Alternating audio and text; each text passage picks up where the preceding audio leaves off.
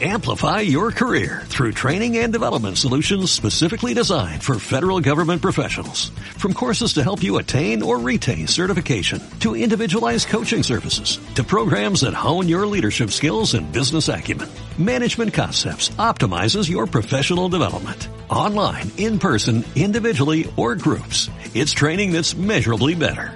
Learn more at managementconcepts.com. That's managementconcepts.com.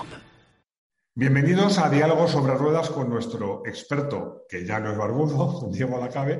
Y hoy tenemos un vídeo muy entretenido, os lo aseguro, porque llega Jerez y llega Jerez que el Mundial es un verdadero lío. Hoy vamos a hablar de los líos que hay, además en todos los frentes, de Honda, que la Honda no van, el Viñales Gate, como lo ha llamado Diego.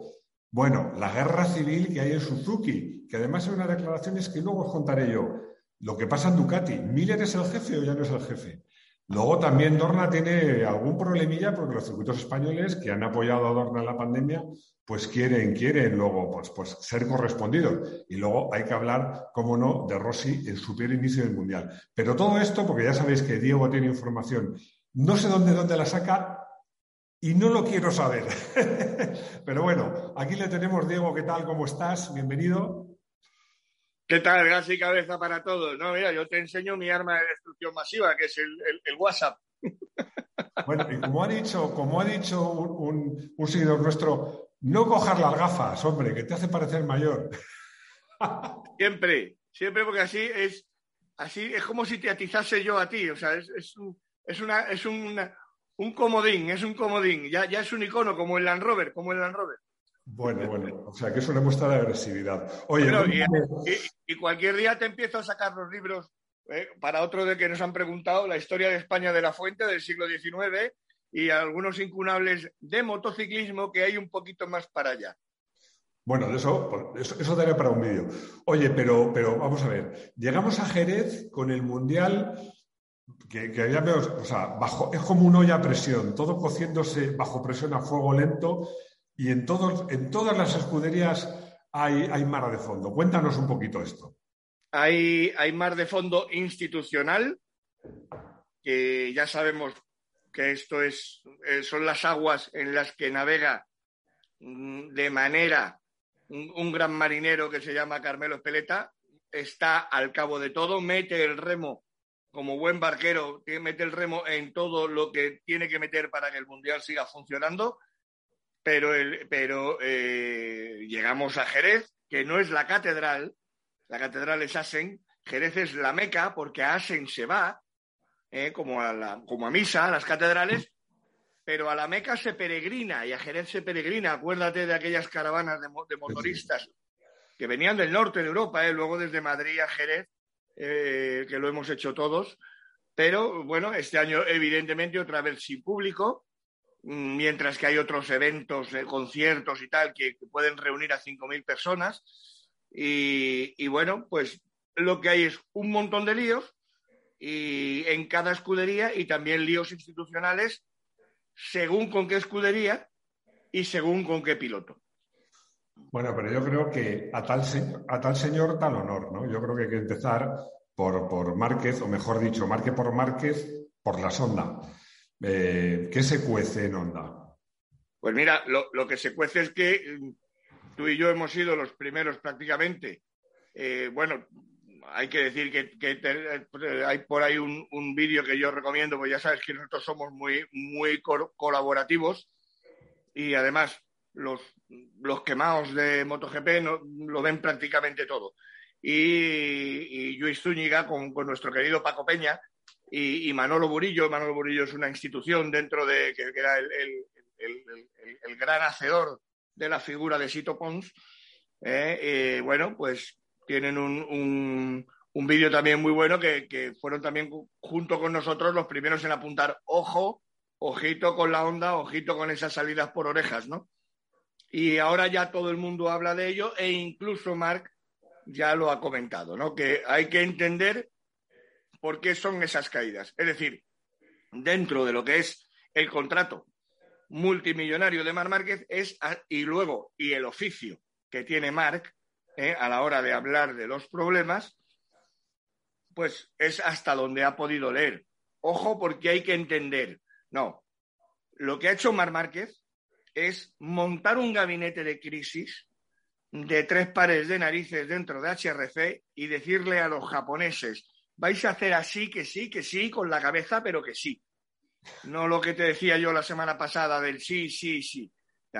hacer que esta moto gire, hacer que esta moto se adapte a esta nueva carcasa, a este nuevo neumático, que, bueno, puede ser que lo hayan traído desde el año 2020 como un neumático anti-Márquez, ¿vale? Para que, empiece, para que empiece a sacar la cabeza Yamaha.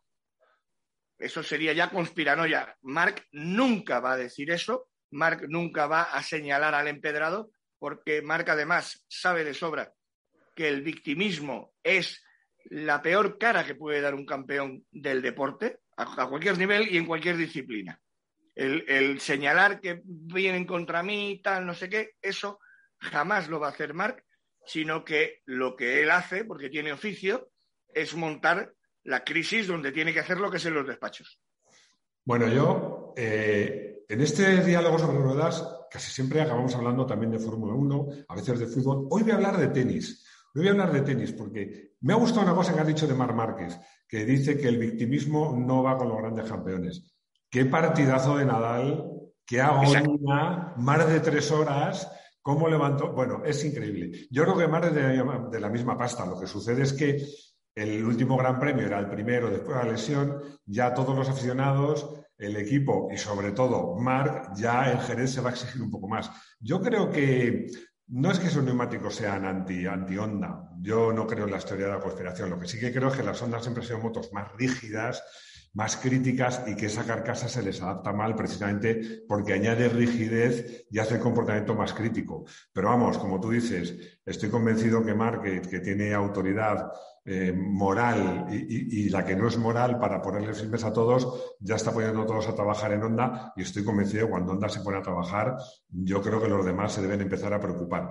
Lo que me preocupa a mí como aficionado, que yo soy un simple aficionado, es la velocidad con la que Honda puede hacer evolucionar esa moto en un mundial que ya está empezado, que no hay muchas oportunidades de poner, de probar cosas. Eso es lo que más me preocupa. Pero vamos, que van a salir adelante lo tengo clarísimo. Eso que has dicho es importantísimo. Es decir, ya no hay pretemporada. Claro, es que Marca hay que, hay que tener en cuenta que está en pretemporada. Claro.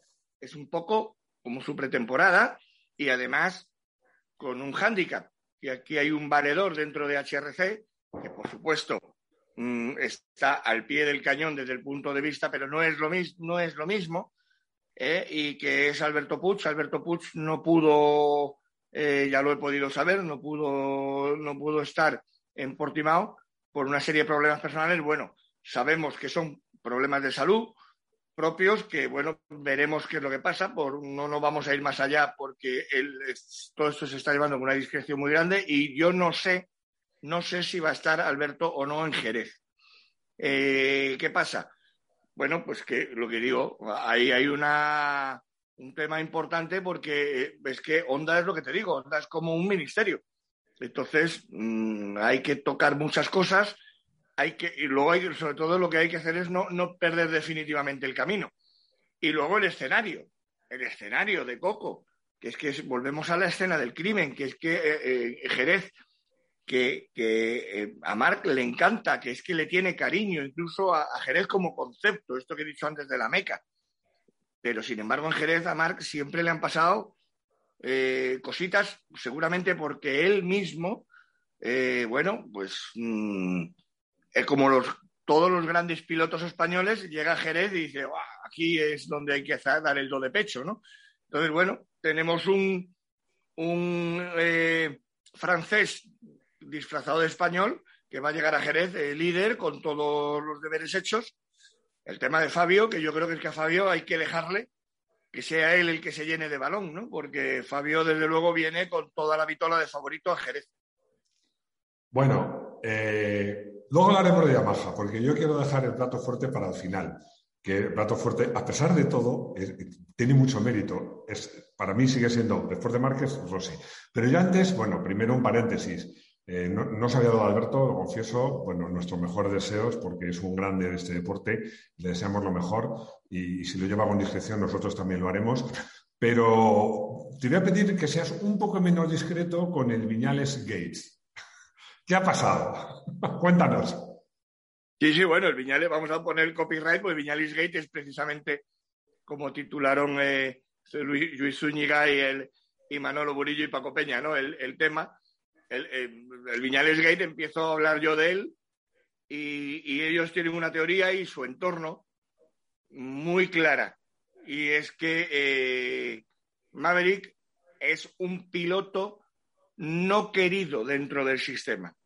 Si te fijas, dentro de todo la crisis que ha habido, donde Viñales acaba eh, cerrando su cuenta de Twitter, discutiendo con aficionados, que le trolean a él y él contesta, o sea, que es una cosa porque esto, pues ¿cómo lo hubiera, por ejemplo, resuelto Mar Márquez? Pues él pone las informaciones que se están eh, vertiendo sobre mí y mi, mi, posible marcha del campeonato o tal, son absolutamente falsas. Punto. Y ahí ya nos mata, nos mata, mata a Diego Lacabe y al que cuente lo que cuente. Mm, ¿Qué pasa? Que si él se puso a discutir el lunes pasado de que si alguien se merece mi, moto más que yo, que se suba a ella directamente. Me voy de Twitter, casi 400.000 seguidores, mm, con patrocinios como el de Monster, que, le gustan que estos pilotos tengan esos seguidores en redes sociales, ¿verdad? Bueno, sí que es verdad que yo mm, condeno ese eh, linchamiento que hay en redes. Hay muchísimos aficionados españoles que ya se han subido al carro de cargarse a un tío que por otro lado es un, pedazo de, tío, porque es una persona íntegra, fenomenal, generosa, lo que es Maverick, ¿no? Pero, mm, pero bueno, como me decían ayer un compañero mío en la radio, eh, me decía, bueno, es que mm, si por odiarte en redes sociales te pones así, es que mm, Rossi y Márquez ya se tenían que haber ido del planeta hace mucho tiempo. Entonces, claro, que va un poco en el, en el, en el empleo, digamos, ¿no? Que te, que te critiquen. Y al final, y al final el problema que hay aquí es, mm, bueno, pues que eh, yo creo que eh, estamos llegando ya al fin de ciclo de Maverick Viñales como piloto de Gran Premio y que probablemente tendrá que dar un giro a su vida. Hay, hay gente, por ejemplo, que está trabajando y enseñándole el camino que hizo Tony Elías, que por otra parte, además de ganar títulos, se ha forrado eh, en el Moto América. Te vas a vivir a, California eh, y, estás allí promocionando el Moto América, donde también está involucrado eh, de forma tangencial Dorna, pero que lo lleva, lo llevan, lo lleva Kevin Swaz, lo llevan, lo llevan los pilotos americanos de los 80. Y, bueno, pues, pues te pones allí a ganar carreras, te pones allí a ganar dinero, te pones allí a criar a tu hijo que lo va, que va a tener eh, y a vivir fenomenalmente bien. Y yo lo he vivido en muchos pilotos que, que, se han ido de, de MotoGP y han empezado a ser felices. Es que este mundial es muy puñetero. No, me hace mucha gracia porque me hace sentir mayor, porque cuando hablas de Tony Elías, yo me acuerdo más del, del off-road que del on-road, porque me acuerdo del padre. Claro, de su padre de Manresa excelente, excelente piloto de, motocross y de todas las disciplinas off-road. Oye, eh, bueno, yo estoy contigo. Eh, yo tenía un jefe que decía, excusatio non petita, accusatio manifesta. Yo creo que Viñales tenía, tenía que haber pasado un poco más y como dice otro sabio amigo mío que se llama, no sé si lo conoces, Diego Lacabe, un hater nunca te abandona. Es, un tesoro. Así que si Maverick tiene haters, pues, pues te haber dicho, oye, fenomenal. Pero vamos a pasar de una guerra, de una guerra entre, entre un... Hay un detalle de la conspiración ¿eh? que, es interesante.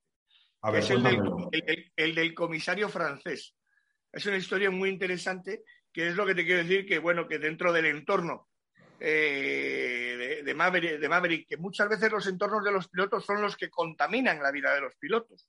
¿Vale? Que, porque también hay que decirlo, ¿eh? dentro de lo que es producciones la cabe y tal, cuando damos una noticia o cuando, cuando damos una información, ojo, una información, no una noticia, sino una información, es porque gente de manera interesada nos está contando algo para que lo contemos y también tenemos que filtrarlo de esa manera.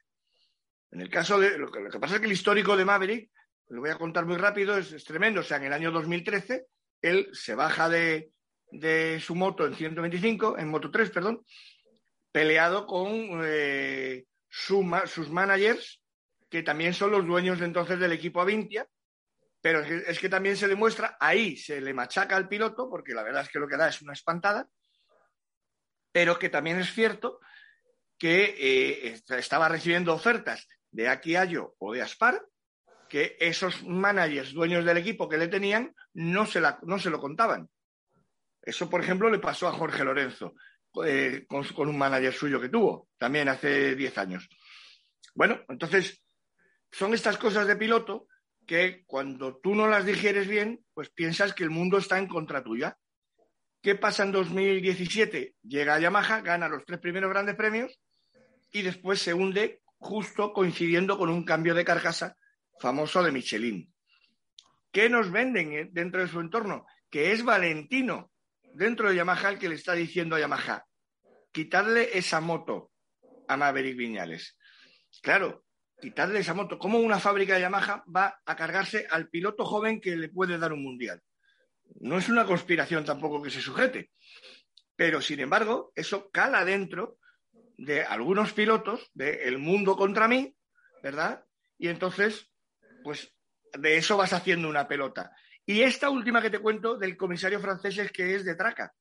Porque, mm, claro, es Maverick gana la primera de Qatar. En la segunda de Qatar que acaba ganando Fabio Quartararo. Maverick tiene unos parciales a final de carrera magníficos, pero enseguida el comisario francés de la FIM, Quartararo es francés, ¿eh? le, mete dos warnings, le dice, le dice que ha pisado fuera. ¿Vale? Y automáticamente mm, mm, Maverick se viene abajo y, hace, y entonces gana Fabio Quartararo. Ya desde entonces, desde ese momento nos venden que hay una persecución. Y esto en Portimao se sustenta en aquello famoso de que tenía tiempo de pole y le ponen atrás porque dicen que ha pisado fuera cuando hay una foto que demuestra que está dentro. Y es el propio Esteban García, su jefe de mecánicos, en el que en parrilla de salida dice eh, a la tele que ahí no había sensores ni tecnología, que eso ha sido el comisario famoso el que ha dicho que ha pisado fuera y que para atrás. Sale decide montar el neumático duro que no lo había probado todo el fin de semana, salen mal todas las Yamaha, pero él especialmente se coloca último. Y a mí en este, este, entorno lo que me cuentan es que Maverick se pasa una serie de vueltas pensando si entrar en el box, bajarse de la moto e irse del circuito. Que es de donde empieza luego el, el Viñales Gate. Y esto sí te lo digo como es.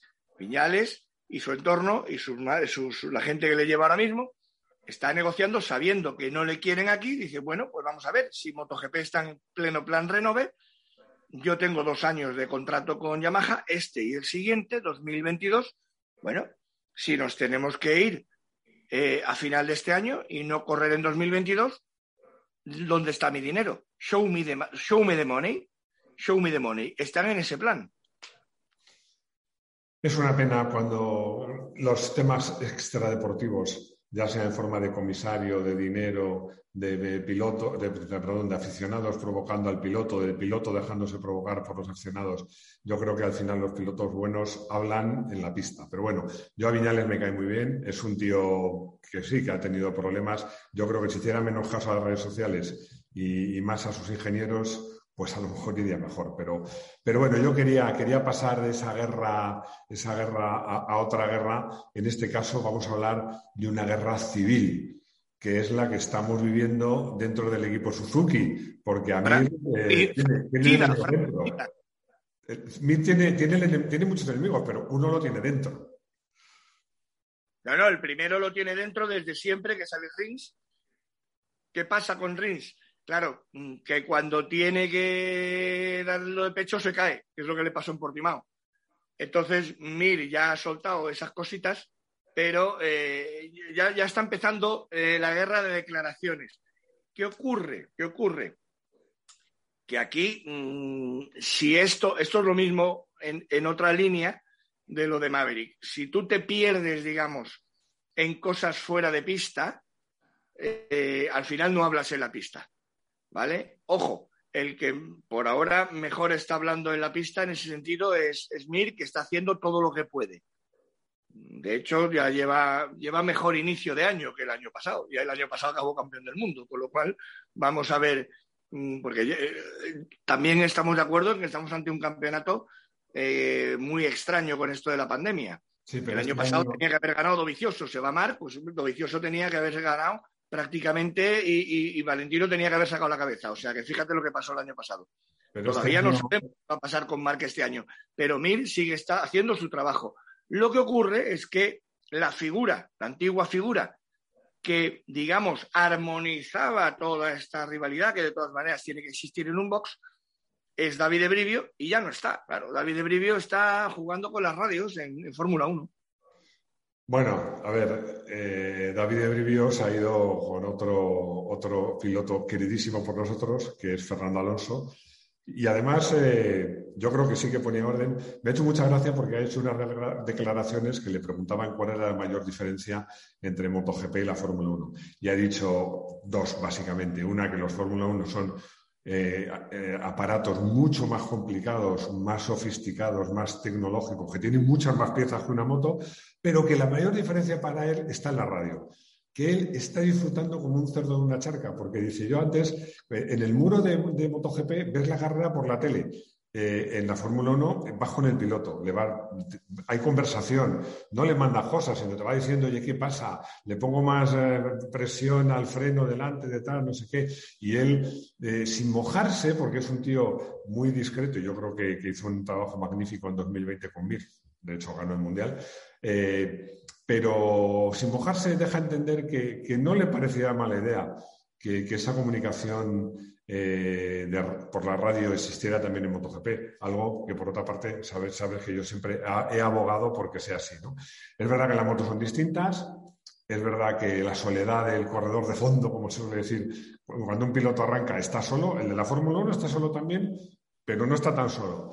No sé, pero a mí es algo que algún día podremos hablar sobre ello. Sobre no, no, y, yo creo, y, yo creo, que llegará, se está, se está trabajando ya en los chavales jóvenes, probando cosas, y fíjate, ¿sabes? Una de las cosas que va a poner, que va a traer eso, seguramente eh, esa búsqueda incansable de la seguridad, porque de las banderas amarillas hemos pasado los paneles luminosos y bueno, y tampoco se ven. O sea que al final es que haya una comunicación donde no solamente tu jefe de equipo te pueda hablar, se puede limitar, mm, porque sí que es verdad que lo que hay en la Fórmula 1 son auténticas, van charrando toda la carrera, Luego nos ponen en la, tele, ¿eh? la tele los cortes que ellos quieren.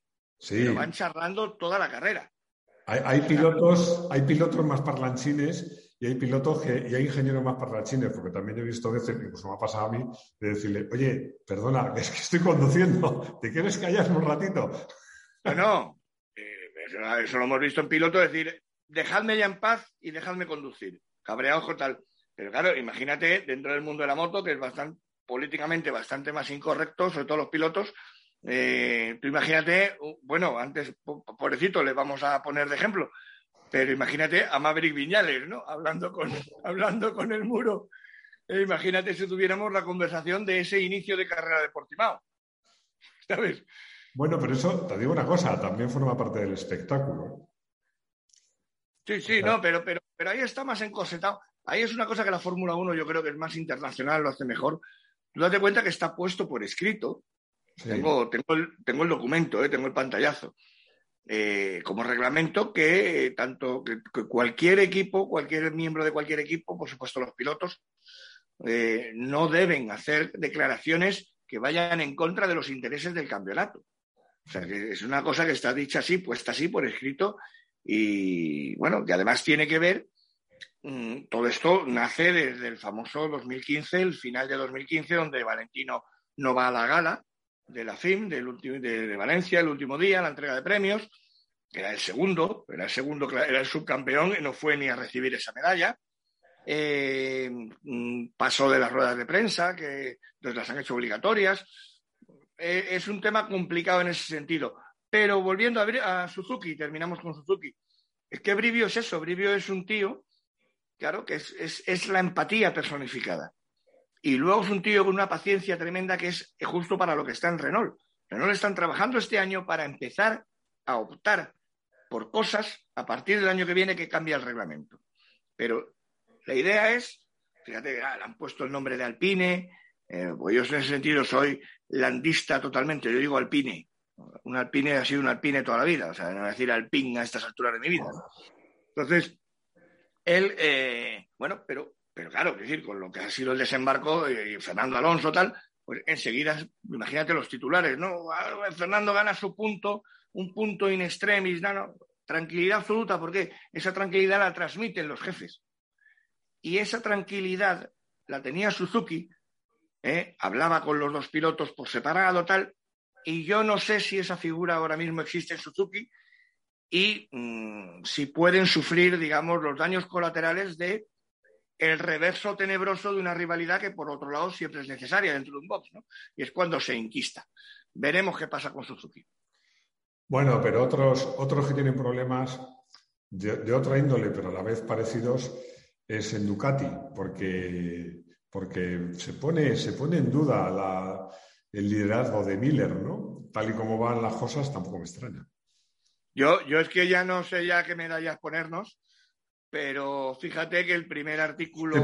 Te pareces, al mago Romeo, ¿te acuerdas? Que es que, ya, ya vamos a hacer así, porque claro, es que tengo que volverte a citar otra referencia que es Moto 1 Pro, el primer artículo que hacemos de Qatar, eh, en, que además, eh, digamos, mm, el primer artículo fue eh, sobre la victoria de, de, Viñales y fue el, segundo, la segunda carrera de Qatar, en la que cuando Ducati iba a dos carreras seguidas donde tenía que haber ganado las dos, pues claro, no solamente eh, no las gana, sino que el piloto Ducati que sale líder, de, no solamente de Ducati, sino del Mundial, es el del equipo satélite, el del equipo privado que es Johan Zarco. Y con, y con un chavalito como Jorge Martín haciendo podio, tal, no sé qué. Claro, eh, Miller es que ya, los, ya están dentro las voces de Ducati diciéndolo. Que a ver si puede o no puede liderar este proyecto. Con lo cual, mm, a ver, esto, esto es una injusticia muy grande. Es verdad que Miller se equivoca y el vídeo está ahí. Mm, si no eres una de las 30.000 personas que lo ha visto, vete a verlo. Miller es una vergüenza para Ducati no puede ser que, el resumen de Qatar, de dos carreras de Qatar, para un equipo de fábrica como es Ducati, patrocinado por Philip Morris eh, en la sombra, eh, que la única moto roja que se vea de, esos grandes premios es una que va en, rumbo de colisión contra la Suzuki de Joan Mir, ¿no? que casi se matan. Entonces, todo eso cala, todo eso cala en un equipo de fábrica, en cualquiera en cualquier equipo de fábrica, pero uno que se llama Ducati ya, vamos, que eso es una jaula de egos. Entonces, eh, es injusto porque mm, estamos hablando de la tercera carrera, vamos a la cuarta. Eh, Jerez es un circuito para Ducati, no es de los mejores. es un circuito de girar, es un circuito para Suzuki y para Yamaha. Bueno, y Miller acaba de operarse de síndrome compartimental y de hecho se le abrieron los puntos. El tío, como es un salvaje, lo puso en sus redes sociales, una carnicería aquí abierta, tremenda, ¿no? Entonces, bueno, mm, insisto que viene de la propia Ducati, que es que, esto vuelve a, lo de siempre, o sea, son estas informaciones que los periodistas damos porque nos está whatsappeando un jefe de, ese equipo, ¿no? De, o un manager y tal, que nos está diciendo las cosas. Con lo cual, eh, pues ya veremos. Pero Miller es evidente que, tiene toda la presión, toda la presión y Ducati, bueno, mm, es que después de esto viene muy hielo, después vienen muchas carreras seguidas, muchas, y, y, veremos mm, también cómo manejan su propia crisis. Aquí es que cada uno tiene, cada uno tiene su película. Yo, me voy a mojar. Eh, me cae fenomenal Miller, me parece un grandísimo piloto, pero creo que liderar un equipo de fábrica se le queda grande. Esa es mi opinión. Pero bueno, yo me voy a ir a otras declaraciones porque estas, eh, han, despertado de mí sentimientos contrapuestos, porque por un lado me, me, provocan risa, pero por otro lado me provocan pena. Son las del patrón de Petronas, que me apunta aquí el nombre, Razlan, Raztali, que dicen que ellos siguen aspirando a ganar el Mundial. Eh, se ve que nos ha enterado que Rossi es el peor arranque de la temporada que ha hecho jamás. Está el decimonoveno a 57 puntos de Cuartararo, llevando la misma moto. Bueno, eh, Rossi es otro que, llega, llega con presión a Jerez. Sí, sí. Pero presión, claro, ¿qué tipo de presión? Porque volvemos a Perdona, no sé si llega con presión o con depresión. No, depresión. Con, depresión se puede ir. Con depresión se puede ir eh, porque ahí sí que estamos hablando del tío que más veces ha ganado Jerez sigue, siendo, sigue siendo el que ostenta más victorias en MotoGP. Entonces, yo te lo dije, o sea, Qatar se atraganta, eh, Portimao es Portimao, porque la verdad es que cada vez que yo veía ese rasante con siete tíos y veía que Valentino estaba entre medias, ¿no? Digo, que tiene, tiene narices, teniendo 500 millones de euros en la cuenta, o sea, hacer ese rasante con siete chavales alrededor y decir, pero ¿qué, coño hago yo aquí? Ese me ha eh, perdido a mí aquí. No, vamos, no, pero vale, pero, pero es que la pasión la tiene. Es que sigue sin saber vivir de otra manera, ¿no? Él ya ha reconocido que el qué hago yo aquí, que Ángel Nieto se lo preguntó una vez en su vida y se bajó. Una vez. Él lleva ya preguntándoselo mucho tiempo. Entonces, yo creo que Jerez es el primer punto de inflexión para Valentino. Porque además es eso, es lo que dices tú. Estamos hablando de exactamente la misma moto. Exactamente la misma moto que Fabio. Eh, es cierto mm, que estos neumáticos también van mucho con, con, el carácter del piloto, con cómo pilote, con cómo esté la pista. Bueno, todo lo que tú quieras pero es que, eh, hay que hay que sacar ya la cabeza, ¿no? En ese sentido. Valentino lo tiene todo en su mano, o sea, él tiene ese uno más uno. Eh, yo creo, es que es lo que te digo, o sea, es como lo de Maverick. Eh, el plan renove, mira, Raúl Fernández de Moto 2, que ha llegado con la vitola de piernas, ¿sabes cómo le hemos llamado siempre a lo que es un piernas? Un tío que está quemando etapas, ¿no? súper criticado por todas partes, ¿no? Porque tenía que haberse quedado en Moto 3 y tal y cual y, Pascual. El tío sube a Moto 2 y ahí está adelante. Y ya ganó, el otro día, a la tercera. Lo de Pedro Costa en Moto 3. Es decir, el plan renove de MotoGP que se puso en marcha con Dani Pedrosa va a seguir durante los próximos tres o cuatro años. Yo sé que soy muy repetitivo, pero insisto en esto, ¿no? Mm, y, bueno, es que eh, digamos que el empujoncito ya se lo están dando a todo el mundo, a todos los pilotos españoles que están en MotoGP. Mira, de una manera muy inteligente, Aleix Espargaró ha renovado dos años con Aprilia diciendo que era el último contrato. Aleix ya tiene puesta su fecha de salida. Este es mi, último contrato de dos años. Me voy el 23. Ya la gente sabe que hay una Aprilia libre en el 23. Hay, una, hay otra Aprilia prácticamente libre, que es la segunda, ¿no? Entonces, todo esto, todo esto es algo, mm, junto con la edad, junto con el rendimiento deportivo, claro, cuando el dueño de, del Petronas está diciendo esto, ¿vale? Está diciendo que lo que quiere él es volver a la senda de lo que era el Petronas el año pasado que tenía una estrella fulgurante como, como Fabio Quartararo, pero es que luego estaba Morbidelli que acabó subcampeón.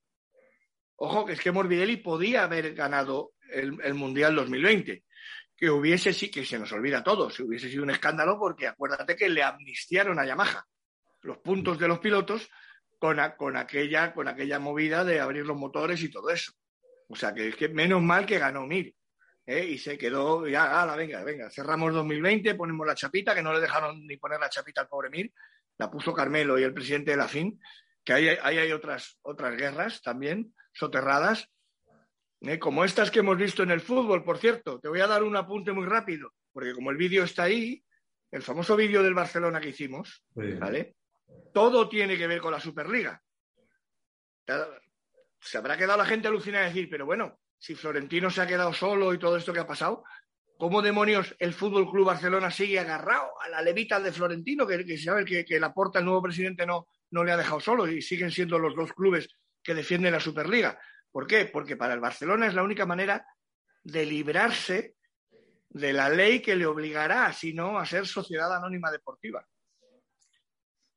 Bueno, de todos modos, yo volviendo a, nuestro deporte. Eh, y a, Valentino, a Valentino que te encanta hasta que no, lo veas. No, ojalá. Es que sabes lo que pasa, que, yo creo que hay que retirarse, es un arte, es difícil y, a mí de verdad que me gustaría que Valentino hiciera una temporada digna y, que fuera la última. Pero. Yo te, te recuerdo otras declaraciones que ya comentamos la semana pasada de Carmelo que dijo muy, que, para decir eso, me Valentino no se va a retirar así, es decir, con carreras como las de Qatar y Portimao. Es decir, es muy posible que veamos algún gran premio pronto, pronto, eh, o una cadena de grandes premios, Muyelo, Asen, sitios que han sido míticos para Valentino, Jerez, donde pueda volver a ir bien pero mm, aprovechando que está otra vez delante, que pueda ser el momento, porque Valentino está obsesionado con esa foto final. ¿eh? ¿Qué es lo que pasa cuando él diga que se vaya? Está obsesionado con eso. Entonces, mm, claro, tiene que ser un momento, digamos, más o menos eh, positivo. No puede ser después de una carrera que haya quedado atrás. Hombre, a mí me gustaría que Valentino eh, se fuera por la puerta grande y no por la puerta de atrás. Así que yo le deseo sinceramente lo mejor en Jerez. Ojalá estuviera peleando ahí por el podio. Pero, pero la, verdad es que me parece que, es, más un deseo que una realidad. Pero bueno, Diego, eh, lo importante es que llegamos a Jerez y promete muchas emociones ese gran premio en todos los niveles, en todos para todos los pilotos, para todos los equipos. Eh, va a ser un, poder, para algunos puede ser un punto de inflexión, para bien o para mal, no lo sabemos. Creo que el lunes que viene vamos a tener mucha tela que cortar. ¿eh? No, siempre se ha dicho que el Mundial empezaba cuando, cuando se llegaba a Jerez y este año más que nunca. Entonces, más incluso que en el 2020 que empezó en Jerez de manera doble, ¿no? pero el, este, año metafísicamente es así y bueno, con el requiem de que no va a haber público y que, y que bueno, y que toda mi tierra gaditana vuelva a sufrir esa, ese crack hostelero de lo que significaba el Gran Premio de Jerez, porque claro, era, era, era, era auténticamente maravilloso, era mucha más gente incluso fuera del circuito que dentro. Hombre, es que yo creo que Jerez se ha convertido en el Mundial en absolutamente la referencia. Como tú dices, la Meca, para mí el mejor gran premio, uno de los mejores circuitos, no voy a decir el mejor, y, sí voy a decir el mejor ambiente. Ahí sí que soy taxativo, eh, dentro y fuera del circuito. Y es una pena y espero que este sea el último año donde Jerez no sea una fiesta motociclista de masa como lo ha sido siempre y como espero que sea muy pronto. Bueno, Diego, eh, muchísimas gracias. Ya recuerdo a nuestros seguidores que, aparte de hablar de grandes premios, en Moto1 tenemos información de todo tipo, de pruebas, eh, de enduro. Hemos hecho una, prueba de enduro que, me, han hecho volver a, vestirme romano muy interesante. Y, bueno, como siempre, agradecerte tu tiempo y, nada. Y, quedamos eh, en vernos en una semana, como siempre. Pero ves, ves cómo tú eres igual que Valentino, que en cuanto puedes también te subes a una moto. Pero no, ya, pero ya he dejado de correr. he dejado de correr. Bueno, estoy intentando hacer una última carrera también, pero bueno, eso si lo hago será motivo de otro vídeo, ya lo contaré. si es que la cabra, la cabra tira al monte. Bueno, Diego, cuídate mucho. Un abrazo. Chao. Un abrazo, gas y cabeza para todos.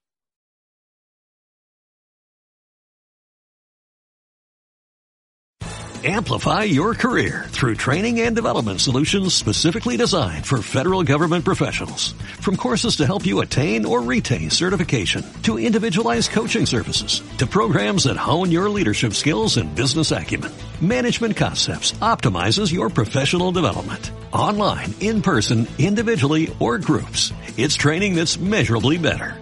Learn more at managementconcepts.com. That's managementconcepts.com.